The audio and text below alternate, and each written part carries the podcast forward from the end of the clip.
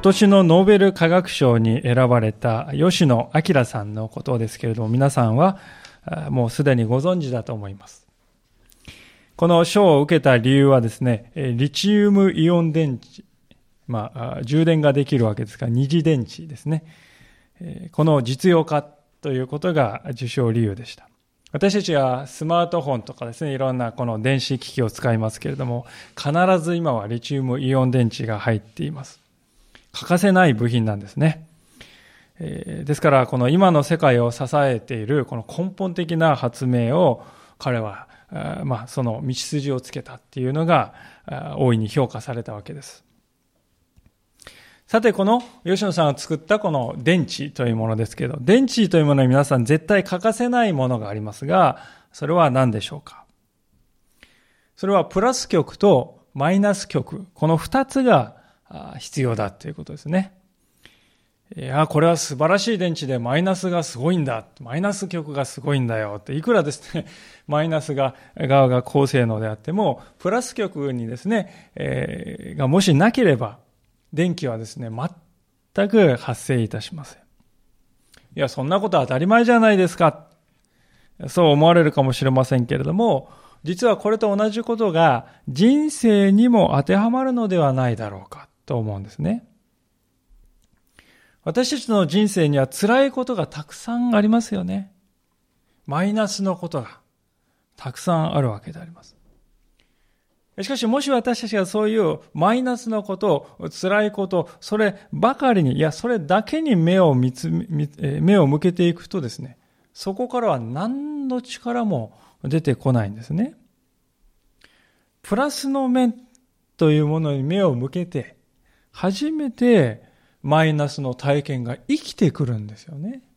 マイナスだけでは何の力にもならないけれども、プラスの面というものに目を向け、ああ、そのようなものあるんだと認め受け入れたときに、マイナスの体験も用いられて、そこからですね、まあ電池に電気が発生するように、私たちの人生にも生きる力が湧いてくるのではないかと思います。今日の聖書の箇所を見ますと、まさにそのようにマイナスばっかりですね、目を留めている、年老いた一人の父親が出てきます。で、この父親がですね、プラスの面という、プラスのことに目を向けるということが後になって、えー、するんですよね。でそこから彼の人生は再び回り始めていくのですけれども、今日皆さんとご一緒に知りたいことは、それはどのようにしてもたらされたのかということです。ご一緒に学んでいきたいと思っておりますが、さて今日の場所は、場面はですね、早速見たいと思うんですけど、次のような始まり方をしておりますが、42章のこの29節のところですけども、彼らはカナンの地にいる父ヤコブのもとに帰って、その身に起こったことをすべて彼に告げたと、こう書いてますね。まあ、飢饉が起こって、エジプトには食べ物があるということで買い付けに行って、しかし、そこで、まあ、スパイ扱いを受けて、一人人質として置いていけと。そして、一人欠けている兄弟をもう一回連れてくれば、その人質を返してやると言われてですね。まあ、重い足取りでこの兄弟たちは帰ってきたわけであります。で、父親の前にですね、次男のこのシメオンという人が欠けている、人質になって欠けてしまっているということをどうやって弁解、弁解しようかと、まあ、いろいろ考えたんだと思うんですけどね。まあ、それが30節以降にいろいろ書いてありますね、弁解が。それがこうずっと続いて38節までのところではですね、父親とこの息子たちとの、なんて言うんですか、この駆け引きが記されていますね。紙面を助けるためにもう一度エジプトに行かせてくださいって頼み込む、えー、兄弟たちと、いや、絶対にならん。行かせまいとする父親のヤコブのこの駆け引きがですね、えー、繰り広げられていますね。で、最初に口火を切ったのは父親の方で、父親のヤコブの方でありまして、36節の前半のところですが、こう言っていますね。父ヤコブは言った。お前たちはすでに私に子を失わせた。ヨセフはいなくなり、シメオンもいなくなった。そして今、ベニヤミンまで取ろうとしている。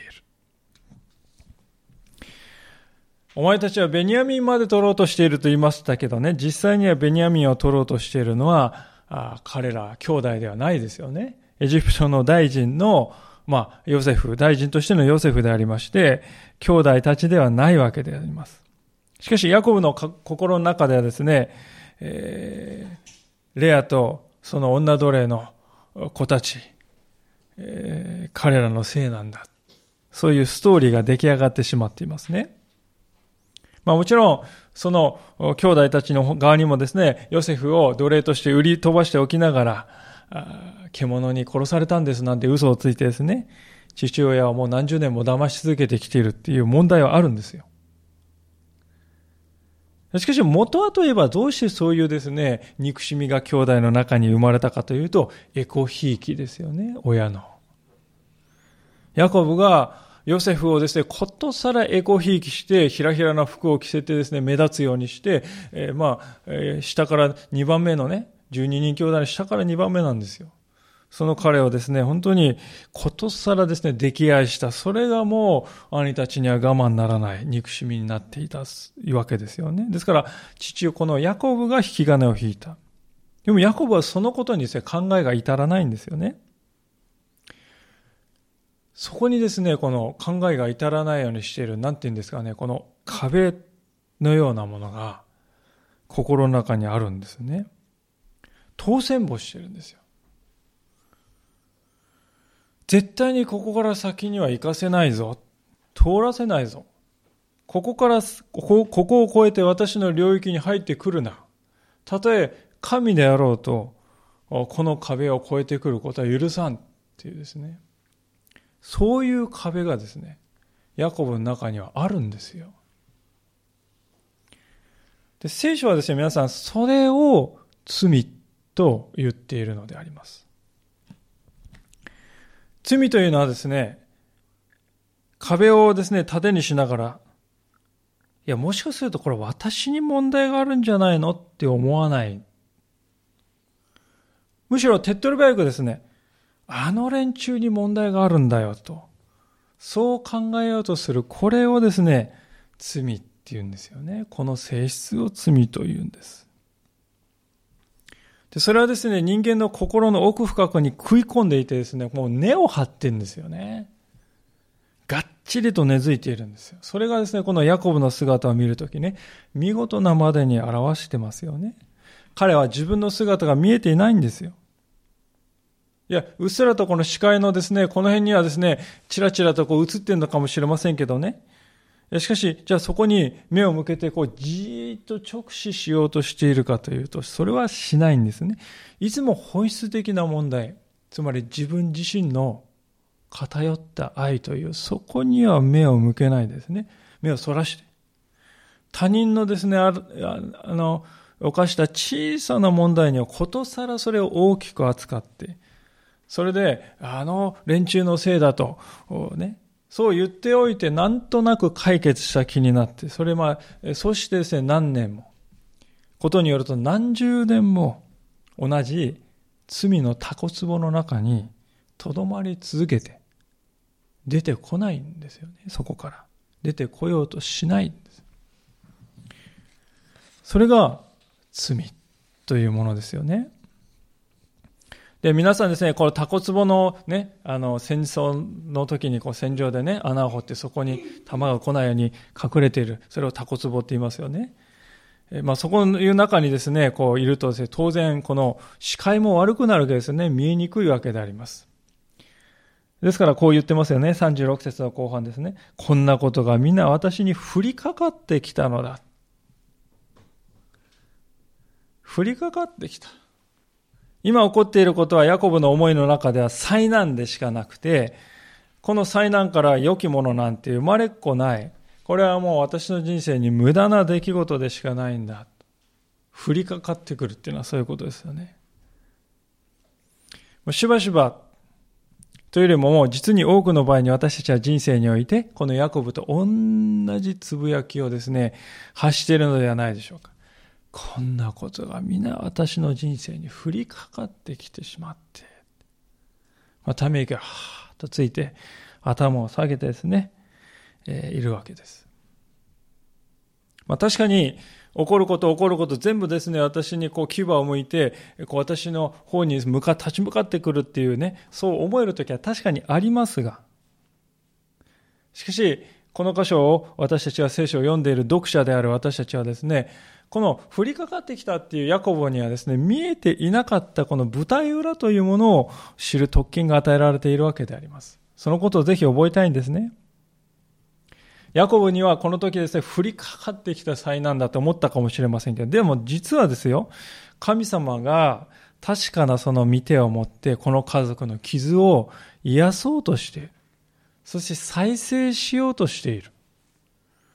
その力がこの時すでに力強くね、働いていたんだということを私たちはですね、聖書のストーリーから知っているんですよ。舞台裏を見ているんですね。これが私たちがですね、聖書というものを読むべき理由であります。聖書は神の目から見た舞台裏というものを私たちに明かしてくれる唯一の書物だと思いますね。私たちは人生で目に見えることやですね、目先に起こっていることだけに心が奪われてしまいますが、それだけではない。目に見えるものが全てなのではない。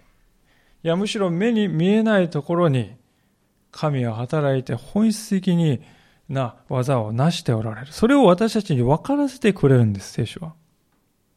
ですから、私たちクリスチャンは目に見えるものだけを見て、えー、満足、一時的な満足で、えー、満足してしまったり、あるいは目に見えるものだけを見てですね、もう激しく意気消沈してしまったり、そうではなくて、いいことも悪いこともあらゆることの背後に主なる神様がおられる。私たちオーケストラを切り切りますとですね、じゃじゃじゃじゃーんってすごいこう、圧倒的なところもあればですね、こう、ドゥーンとこう沈んでる時もありますよね。でも、オーケストラの指揮者はそれを全て知りながら指揮をしております。神様はまさにそのようにですね、私たち人生に関わる人、私たち自身も含めて、全ての人生のこの奏者というものを正しく導いて、確かなこのクライマックスに至らせてくださるお方なんだ。この方は全て知っておられるんだ。ですからそこに私たちは期待していくというものにならせていただきたいわけであります。でなぜそれがこんなに大切かと言いますとですね、皆さん、いろいろなアドバイスを私たちしてくる人がいると思うんですけどね、神様という方に目を向けさせることのないアドバイスとか提案はですね、決してこの人の心を打たないんですよね。人の心を動かさないんであります。その典型的なですね、このアドバイスというのが、このルベンという人が語った言葉の中にありますね。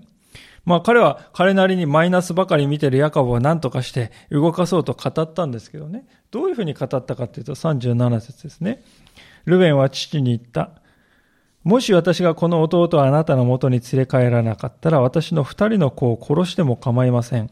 彼を私に任せてください。この私が彼をあなたのもとに連れ戻します。な、長男のルベンがね、責任を感じたのか、唇を切るんですけども。まあ、控えに、控えめに言いましても彼の言っていることは、死に滅裂ではないでしょうか。まあ、大体ですね、ルベンがこの、弟をね、連れ帰ることに失敗したら、なんで何の関係もない彼の息子二人がね、その責任を負わされないといけないんでしょうかね。責任を負うべきはルベンですよね。息子、ルベンの息子お二人は何の関係もないんであります。大体においてですね、私の息子を殺してください、犠牲にしますなんて簡単に言えるような人がですね、どうしてベニヤミンは犠牲にしないって言えるんでしょうかね。まあ、口先だけで語っているということが明白な言葉というのはこういうものであります。まあもちろん私は、とはいえ、ルベンにはですね、本当にこう同情したくなる思いもありますね。こう言わざるを得なかったんだろうなと思うんですよ。ルベンの心の悲しみがこの言葉に現れているのかもしれませんね。彼はこう考えていたのかもしれません。お父さん、あなたがお気に入りになるのは、お気に入りなのはベニヤミンでしょ？私などはどうでもいいでしょ？まして私の息子なんていうのはどうでもいいんじゃないんでしょうか言わんや親でしょですからもし、えー、ものことがあれば、彼らはどうにでもしてください。あなたにとってはね、私の息子なんて何の価値もないでしょうから。まあ、ちょっとそういうですね、この悲しい言い方に感じられるんですよね。しかし皆さん、いかに愛されていない妻から生まれた子供とは言っても、息子の罪のために孫にね、手をかけて払いせをする、えー、祖父がいるかと。いるはずがないですよね。まあ、それなのにこんなことをですね、軽々しく言ってしまうルベンの愚かさというのはですね、思うとですね、ある人のことが思い浮かびましたけども、それは四式というところに登場するリーダーの一人のエフタという人ですね。エフタという人は戦いに行くときにですね、こういう誓いを立てました。もし神様私を勝利させてくださるのなら、私が勝利して帰ってきたときに迎えに出てくるもの、そのものを生贄に捧げます。そんなことをですね、誓ってしまったわけですよ。まあ、果たして戦いに勝利してですね、帰ってきた時に彼を戸口でですね、喜んで迎えに出てきたのはですね、彼の一人しかいない娘であったと。聖書に書いてありますね。もうその時になってエフタはですね、自分の愚かさを散々嘆くのですけれども、後の祭りであったと。ルベンがここで語っていることは、それに匹敵するような愚かさとも言えると思いますね。父親の罪のために子供がそれを負わされて刈り取りをするなどということが決してあってはならない。にもかかわらずこんなことが言えてしまうというところにですね、ルベンという人の何と言いましょうか。本質に目を向けないで表面を取り繕ろうとするような、まあ、そういう心の中身がですね、現れているように思えて、私にはならないのです。でですから、このような中身のない言葉ではですね、凝り固まっていたヤコブの心を動かすということは、到底できなかったわけですね。38節するとヤコブは言った。この子はお前たちと一緒には行かせない。この子の兄は死んで、この子だけが残っているのだから。まあ、こう言いますね。行かせないと。まあ、ある意味当然ですよね。自分の一番愛している息子でさえ簡単に殺しちゃってくださいってね、軽く扱うような男にどうして大事な我が子を託せるでしょうかそんな人はいるはずがないでしょう。大体においてルベンというこの長男はですね、20年前にヨセフがいなくなった時にですね、責任者ですよね、長男ですから。もう一度弟を守ること失敗している人です。どうしてそんな人を信用できるというのでしょうかただ、もし行かせなかったらですね、シメオンは帰ってこないですよね。それはもう確実ですよ。でそれはヤコブ分かっていたはずですね。ベニヤミンを送らなかったらシメオンは絶対帰ってこないんですよ。で、それが分かっていて、あえて、いや、ベニヤミンは送らんぞと言うんですね。言い切ってます、はっきり。つまりこれは何をしているかというとですね、ヤコブはここで、シメオンよりもベニヤミンの方が大事なんだと私にはって。言ってるっていうことで、またしても、エコひいきを繰り返しているんですよね。使命を見捨ててでも、ベニヤミンを守るんだって、親が言っているわけです。非常なですね、態度、族長である彼自身が示しているんですね。で、これを聞いた兄弟たちはですね、本当に思ったんでしょうね。またか。またしてもか。まあ、意固地になってですね、えー、堅くなになった父親を前にですね、9人の兄弟たちは呆れたような、怒りで震えるような、そして悔しいようなですね、本当に入り混じった表情をですね、えー、浮かべながらですね、多分唇を噛んでですね、こんなして、あの、えーえー、父を見つめていたと思うんですよね。もう私にはその光景が目に浮かぶようです。ヤコブはそんな兄弟たちにさらに追い打ちをかけるようにこうも言ってますね。38節の後半ですが、道中でもし彼にわ彼ってのはベニヤミンに災いが降りかかれば、お前たちはこの白髪頭の私を悲しみながら読みに下らせることになるのだ。誰もが年老いたら平安を望むものだろう。その私の老いた日々に死に、死よりも苦しい痛みをお前たちに合わせることになるんだぞ。ヤコブは言いますね。使命を目殺しにする。そしてベニヤミは守るんだと理不尽なことを言う父親のですね、態度を見て兄弟たちは、いや、そんなこと言ってもって反論したかったと思いますけどもね。もうその鼻先をこう制するようなですね、ヤコブのこの言葉ですよね。もうここまで言われては、兄弟たちもですね、何も言い返せない。一体誰がですね、年老いた父親が毎日すすり泣く姿を見たいでしょうかまして4000年前の時代であります。その時代は族長はですね、絶対的な権威を持っているという時代です。ですから、そのヤコブがこのように言うということは、もう議論は終わりだ。有無を言わさぬ。そういう力があったことでしょう。まあ、いわばこれはですね、殺し文句なんですよね。人間のうちから理性的な判断を奪い取るのはいつもこのようなですね、情というものに流されるリーダーではないかと思います。ベニヤミンを送らなかったらですね、えー、ベニヤミンが、あ、ごめんなさい、ベニヤミンを送ったら、ベニヤミンが帰ってこれなくなるかもしれないっていうね、皆さんね、これはあくまで可能性に過ぎないですよね。そうなるかもしれないっていう話ですね。しかし、一方、ベニヤミンを送らなかったら、市民はですね、えー、帰ってこない。これはもう100%確実なことです。可能性じゃないです。ベニヤミンを送らなかったら市民は帰ってこない。もう絶対帰ってこないですね。ですから、物事を理性的に考えられるリーダーだったら、ベニヤミンを送った方が家族全員が助かる可能性は高いねと判断できるはずなんですが、ヤコブにはそうはならないんですよね。死んでしまうかもしれない。そうなったらどうなるだろうか。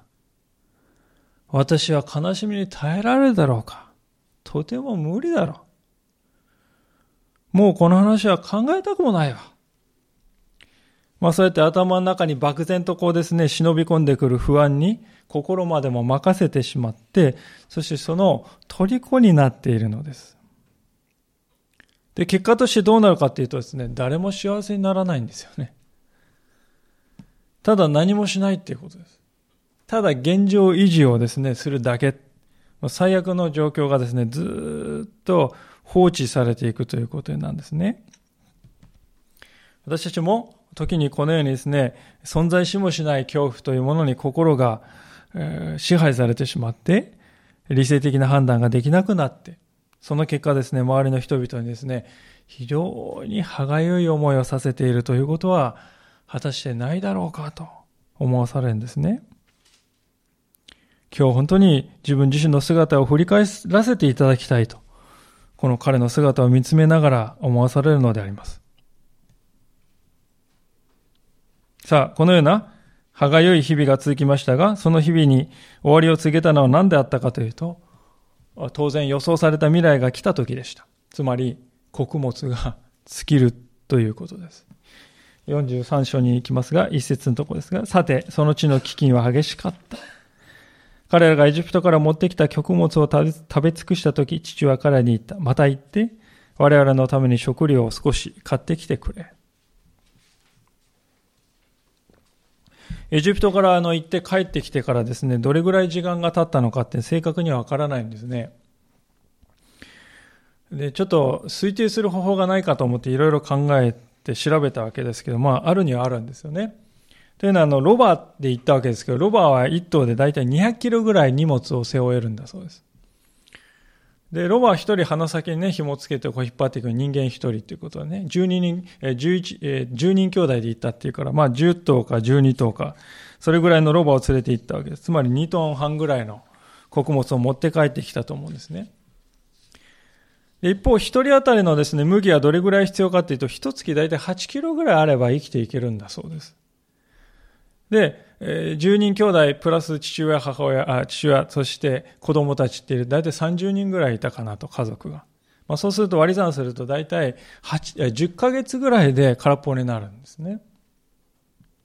まあ実際には子供はですね、もっとたくさんいたでしょうから、30人以上ね、いたでしょうから、10ヶ月は持たないで半年かそれ以下ぐらいで尽きたと思うんですよね。まあ仮に半年とするとですよ。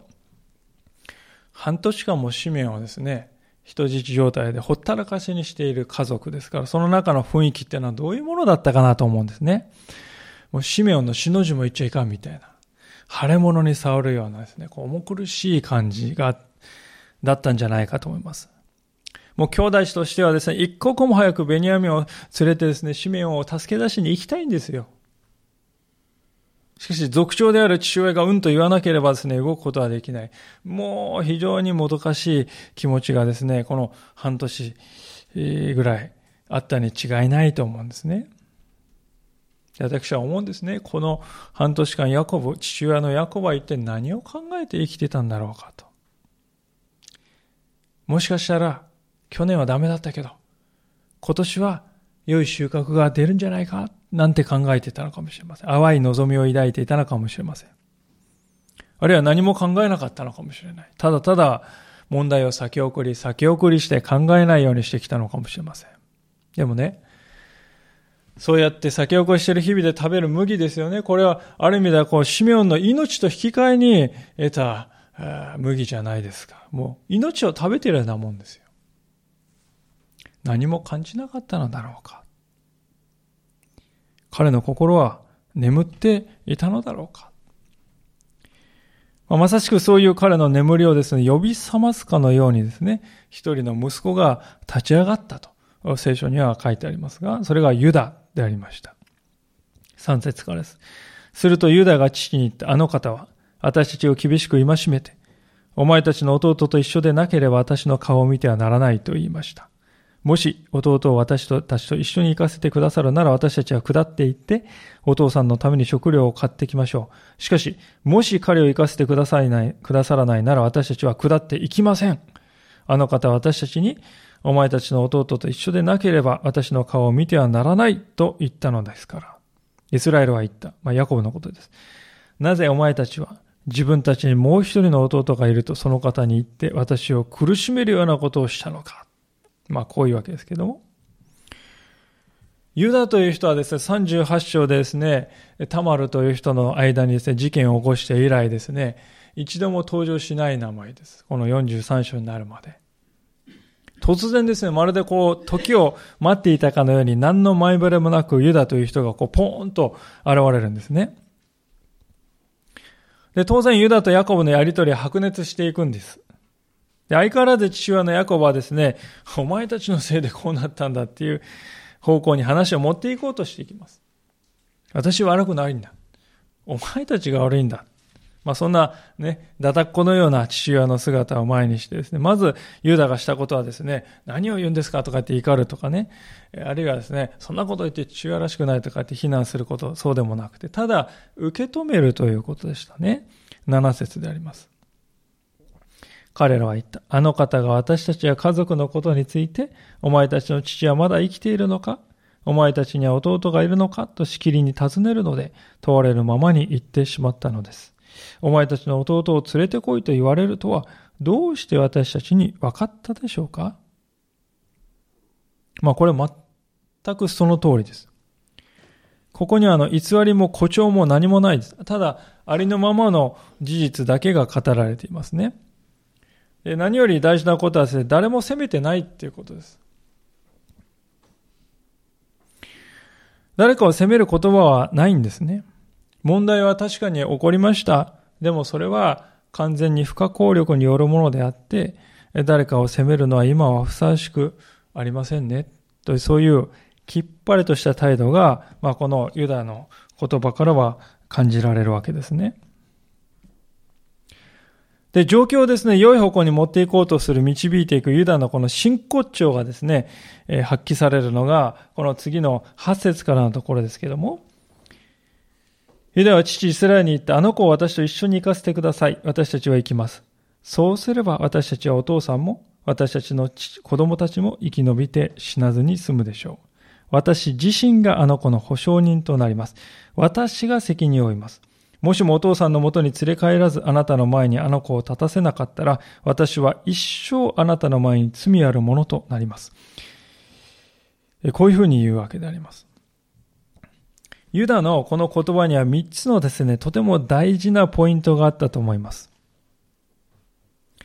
それは何かと言いますと、まず第一のことはですね、私自身があの子の保証人となりますと、こう9節で言ってますね。私自身があの子の保証人となります。保証人って皆さん借金の保証人ってなったらね、もし返してなかったら私が代わりに全部払うっていうことですよね。ですから、ユダが私があの子の保証人となりますということはね、何が問題が起こったら全ての責めを負うのはこの私ですと。自分ただ一人だけですって言い切ってるわけでありますね。たとえ自分にはね、過失がなかったとしても、もしベニヤミに何か起これば、その結果の責任は私が全て個人的に背負いますからとユダは言ったんですね。長男じゃないですよ。四男ですよ。責任を負う必要は必ずしもない人であります。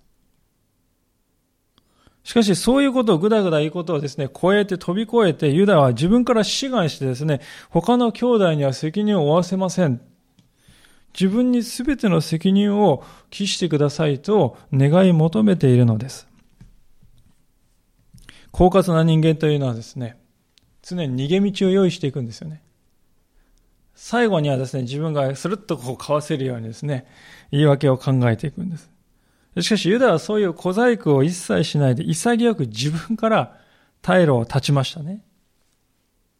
これ皆さん、もし何かあったら息子二人の命を取ってくださいって言ったね、トンチンカンな提案をしたルベンと、長男のルベンとあまりに異なる態度ではないでしょうか二番目のことはですね、私がその後、私が責任を負います。この責任を負うっていうのは、米印を見ると、私の手からお求めくださいっていう意味だって書いてますけど、ちょっとわかりにくいんですけど、要するにね、私がベニヤミンの安全を確保します。他の誰ではありません。率先して、私が責任を負って安全を確保しますからと言っているわけですね。これはすごいなと思うんです。これまで父親がベニヤミンを特別扱いするのを散々ね、見てきました。苦々しい存在だと思ってたと思います。ベニヤミンのこと。でもその彼がですね、そういう自分の感情を脇に置いて、今私やるべき正しいことをやろうじゃないかと前向きに受け止めているんですね。これは皆さんリーダーに欠かせない資質だと思います。リーダーというものはいつもさ、誰かやってくれるだろうと。あ、そうそう、あの人にね、やらせればいいんだ。こういう人は人を導くことはできません。いざとなれば自分がやるのだという覚悟を持つ。それがリーダーに求められている大切な資質ではないかと思いますね。まあ、その意味でユダ、ユダはです。本当にリーダーシップというものをここで発揮しつつあるということなんです。で、3番目のことはですね、ここで、この9節の最後にあるように、ベニヤミンをもし連れて帰らなかったら、それは一生に値するような罪ですと。罪なんですと。はっきり語っているということです。罪なんです。これまでこの兄弟たちはですね、罪を罪としない。そういう家族でしたね。親を騙し続けて何十年。本当のことをそろそろ言うべきでは誰も言わなかった。そういう家族でした。しかしユダはユダですね、ここで、罪は罪です。と、はっきり言いますね。しかももし命が失われたら、その損失は一生の罪です。ベニヤミンの命が失われたら、私は、今度は私の命をかけて、私が償っていきます。それほど重い罪です。はっきり認めたということです。人間はいろいろなですね、えー、問題を抱えてますけれども、その根本的な問題を誰かに委ねようと、安心して委ねようと思えるようになるには、今申し上げた3つのことが不可欠なんだなというふうに思うんですね。つまり、私が全責任を負うからと言ってくれること。そして他の誰にやらせるのでもない私がいるからというそういう態度。そして罪は罪だよね。でも、償いの道がここにあるよ。と見せてあげるということですね。この三つのことがあると人の心から恐れが消えていきます。そして希望が湧き上がっていきます。そうか。じゃあ委ねてみようか。という思いが与えられていくということです。ユダの言葉の中にはそのような温かいものが流れているわけです。で、そうしてヤコブの心はですね、溶かされていきまして。で、その結果次のような驚くべき言葉が彼の口から飛び出してくるのですね。11節です。父イスラエルは彼に言った。それならこうしなさい。この地の名産を袋に入れ、それを贈り物としてその方のところへ下っていきなさい。入香と蜜を少々、樹香ともつ薬、ピスタチオとアーモンド、また2倍の銀を持っていきなさい。お前たちの袋の口に返されていた銀も持って行って返しなさい。おそらくあれは間違いだったのだろう。そして、弟を連れて、さあその方のところへ出かけていきなさい。全能の神が、その方の前でお前たちを憐れんでくださるように。皆さん、先ほどまでとはね、全く別人のようなヤコブの言葉ではないでしょうか。これをしなさい。あれを持っていきなさい。このようにするのだ。まあ、彼がしている指示というのは全て的確ですよね。もう的を外しているものは一つもないです。礼儀がありまして、なおかつ実際的に効果があることを語っています。しかも大事なことは、弟を連れて行きなさい。ベニヤミンを連れて行きなさい。言ってますね。つい先ほどまで、お前たちのせいでこんなことになってるんだって言っていた、その同じ人とは思えないほどの変わりようではないでしょうか。何より大事なことは、ヤコブの口からですね、全能の神がお前たちを憐れんでくださるように。エルシャダイっていうですね、全能の神が。そういう言葉が放たれたことであります。聖書を丹念に見ていきますとですね、おじのラバンの家を出て、えー、この、ここにカナンに帰ってきたですね、その時以来、えー、ヤコブがこの神様の名をですね、呼ぶということは久しく聞かれていなかったわけですよね。しかし、ついにヤコブは再びその心を一心に神様に向けるという、そこに至ったのです。そうだ。すべてのことの背後に全能の神がおられるんだ。旅をするお前たちとも共にいてくださるんだ。だから主はお前たちを必ず守ってくださる。そのファラオの大臣とやらの前でも必ず守ってくださる。そう確信して生きなさいと言っているということです。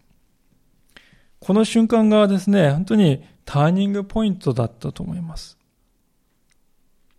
そして私たちは今日の歌詞における一番感動的な言葉を次に見るのですが、それは14節後半にありますけれども、私を、私も息子を失う時には失うのだというこの言葉ですね。これまでどうどうしてもこの言葉が言えなかったんですよ。息子を失う、ベニヤミを失う、こんなことが起こるなら死んだ方がマシだ。よほどマシなんだと思ってました。耐えられないんだ。想像もしたくない。そう思ってました。なぜでしょうか失うことを恐れていたからです。何とかして失うまいと守り続けようとしていたからです。人間というものは皮肉なものですけども、何かをこの守ろうとすればするほどですね、えー、ますますそれの虜になっていくということです。守ろうとする思いが強ければ強いほど、それを失うことに対する恐怖というものも強くなっていきます。そして最後にはもうその恐怖でがんじがらめになって、身動きすら取れなくなってしまうんですよね。で、そんな状態にあったんです、ヤコブは。しかし、なぜこんなですね、私も息子を失う時には失うのだ。こんな劇的な変化を遂げることができたのかというとですね、それは守ろうとすることをやめたからですよね。神様の手に委ねたからであります。聖書が、ですから私たちに教えている大切な原則というのは、実に逆説的なんですけれども、もし私たちが本当の意味であるものを得たいと願うならば、一旦はそれを手放さないといけないということですよね。皆さん、農夫がですね、畑に行きまして収穫を得たいと思った。その時に種をですね、どうしますか？地面に向けて投げ捨てないといけないですよね。そこで種をですね、失う恐怖をですね、感じながら、握りしめてですね、これは絶対に 離さないんだって言ったらね、一本も、一個の実もですね、実らないですよ。実りを見たいのならば握ってる手を離してですね、手放して巻かないといけない。漁師も同じですね。魚を取りたいと思ったらですね、網をですね、いつまでも握りしめていてはダメですね。網を投げなければなりません。網を握り続けていけば魚は一匹も取られないまま、取れないままであります。私たちの人生も同じではないでしょうか。もし私たちが本当の意味で何かを得たいと思うのならば、主を信頼して、それを手放すということです。次のように書かれている通りであります。マタイの福音書6章の21節でありますけれども、これはあの私たちの教会の礼拝では献金の時に読まれている箇所でもありますけれども、マタイの福音書の6章の21節の言葉でありますが、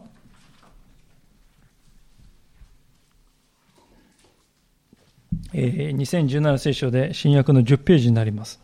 マタイの6章の21節新約の10ページです。